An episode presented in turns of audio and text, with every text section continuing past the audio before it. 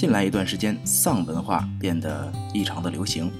它呢，表示的是一种人无助、焦虑甚至绝望的状态。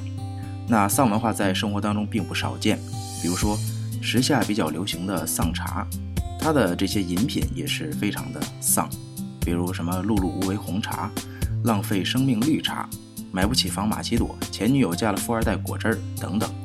丧文化在心理学上其实有一个专业的术语叫习得性无助。什么是习得性无助呢？这个概念呢是于1967年美国的心理学家，呃，叫塞里格曼，他首先提出来的。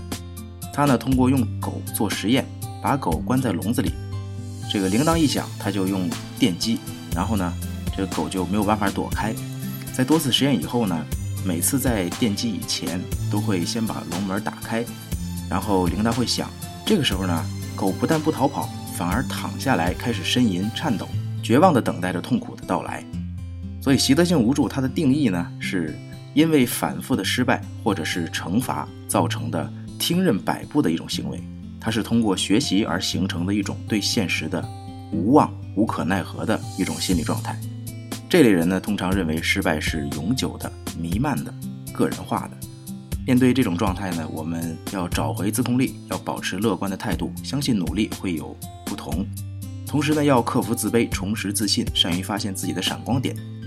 也可以多寻求朋友和家人的帮助，挑战自己。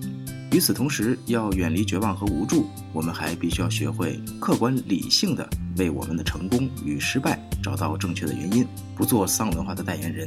这就是莱恩知不道。